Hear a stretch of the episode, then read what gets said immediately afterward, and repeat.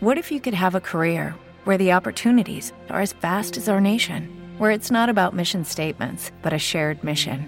At U.S. Customs and Border Protection, we go beyond to protect more than borders from ship to shore, air to ground. Cities to local communities, CBP agents and officers are keeping people safe. Join U.S. Customs and Border Protection and go beyond for something far greater than yourself. Learn more at cbp.gov/careers.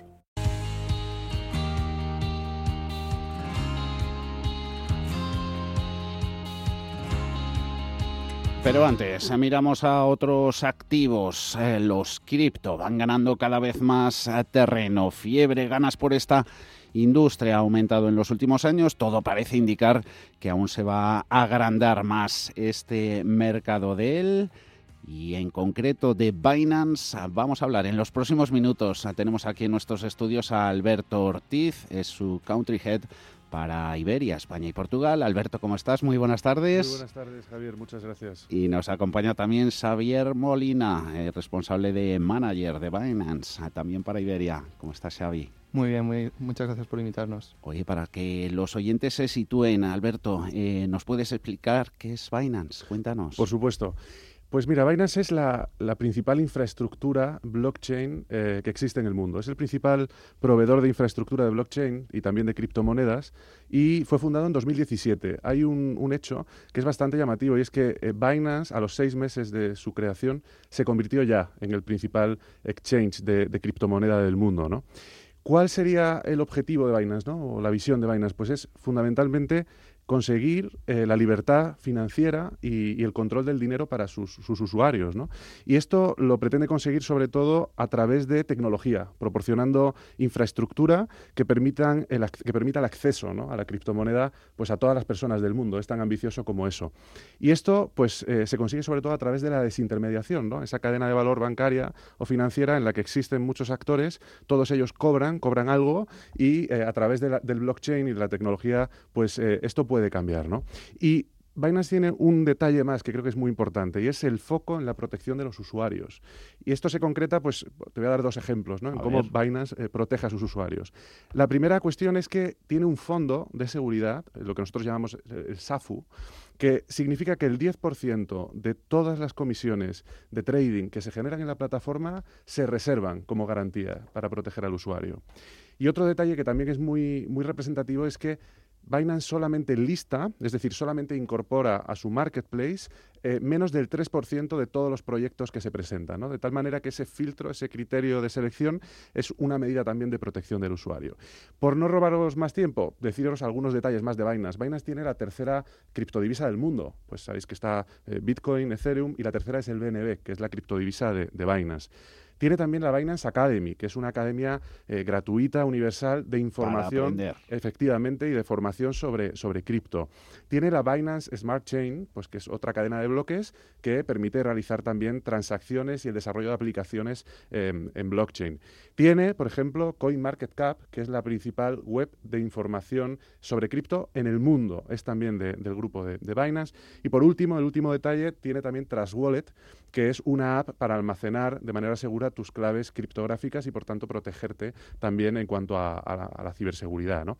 Entonces, bueno, pues esto es Binance. Me uní hace, hace poco más de un mes, entonces aprendiendo un poco pues eh, eh, la escala y el impacto que tiene una empresa como esta en, en los usuarios. ¿no? Y Xavi, ¿llevabas más tiempo? Un poquito más, casi tres años.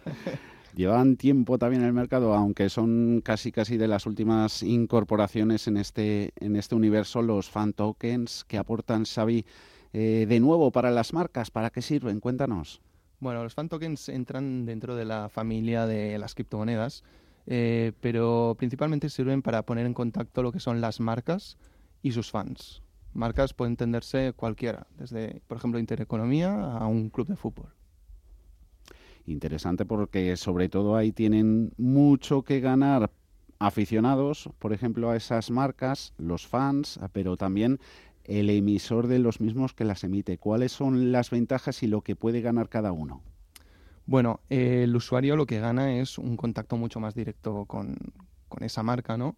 Eh, vamos a poner, por ejemplo, los, los principales fan tokens que son los de los clubes de fútbol o los más conocidos. Entonces, el clásico fan de, un equipo de fútbol quiere pues tener más participación dentro de las decisiones de, su club, ¿no? Pero decisiones como pueden ser elegir la equipación del año siguiente, elegir qué música suena durante el descanso, elegir qué celebración puede hacer un jugador cuando celebra un gol. Este tipo de cosas eh, se pueden votar mediante los fan tokens. El club lo que gana, además de engagement, que sería como más en relación ¿no? con, sus fans, eh, también es unos ingresos extras que, que no podría obtener de otros modos. Si quieres, entramos un poquito más en detalle. Son como vienen a ser experiencias que, digamos, a lo mejor el dinero no pueda comprar. es más el dar poder de participación, de, involucrarse al fan.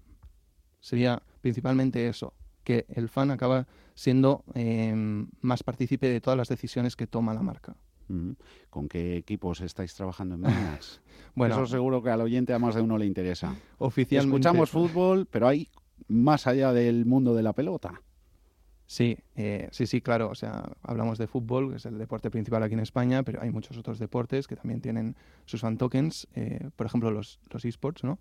Pero eh, Binance, por ejemplo, oficialmente ahora mismo tiene el Porto, equipo de Portugal, tiene la Lazio de Roma, y tiene el Santos en Brasil. Eh, estos son los tres oficiales. Obviamente estamos hablando con, muchos más y esperamos que en los próximos meses pues vayan saliendo cositas. ¿Y la relación Bitcoin-resto de criptomonedas con estos fan tokens por dónde pasa? Bueno, eh, el Bitcoin es eh, el Bitcoin es la moneda principal, es la moneda estándar, ¿no? Referencia. Los fan tokens, como he comentado, sería un tipo de, token de criptomoneda dentro de lo que es eh, el mercado en general. No es un uso que pueden tener eh, de por sí extra las criptomonedas dentro de todos los usos que, tienen ya. ¿Planes para el futuro respecto a los fan tokens o por dónde pasan? pues por más partnerships con, más equipos, con más marcas. Eh, me gusta decir marca porque parece que solo existan los equipos de fútbol, pero realmente, eh, como he comentado antes también, cualquier tipo de marca puede crear su fan token. ¿no? Y yo creo que en, en, un futuro lo vamos a ver mucho en las marcas de ropa, sobre todo. Y el capítulo de los videojuegos también nos llaman y nos consultas muchos asuntos nuestros oyentes, el GameFi, el modelo de los juegos Play to Earn, el jugar no para, para ganar, para mm, acopiar eh, recompensas. Primero, ¿qué son los NFTs? A más de uno seguro que les suenan. Vale, NFT, eh, los términos serían Non-Fungible Token, que básicamente es token no fungible, que significa que es un token único que se diferencia de otro token. Por ejemplo, tú tienes un Bitcoin, yo tengo otro, da igual el que tengas tú, nos lo podemos intercambiar, será, será el mismo, será la misma criptomoneda. En cambio, si yo tengo un NFT y tú tienes otro, son diferentes entre sí. Puede que tengan la misma imagen, lo que sea, pero cada uno tiene como un identificador único que lo hace diferente el uno del otro. ¿Qué juegos son los más populares en el día de hoy y sobre todo cómo está siendo la aceptación del sector de los gamers? El juego más popular a día de hoy yo creo que sin duda es Axie Infinity que tiene unos dos años de, vida y más de dos millones de, usuarios activos al mes, cosa que se dice pronto. Y yo creo que sobre todo este tipo de juegos eh, cada vez están ganando más, más usuarios por el, por el término del play to earn, el mm. jugar para ganar, que no tienen los juegos tradicionales. ¿Cómo relacionar esos NFTs, eh, los tokens no fungibles, con el deporte o las marcas. Hace poco veíamos anuncios de grandes fabricantes de, material deportivo, estilo Nike, hace unos cuantos días, lo hablamos aquí en, Radio Intereconomía. ¿Relaciones estrechas va a ir a más? Yo creo que sí. Tú imagínate, eres Nike y tú vendes tu ropa en las tiendas físicas, el usuario viene, la compra, se la queda y, se acabó la relación, ¿no?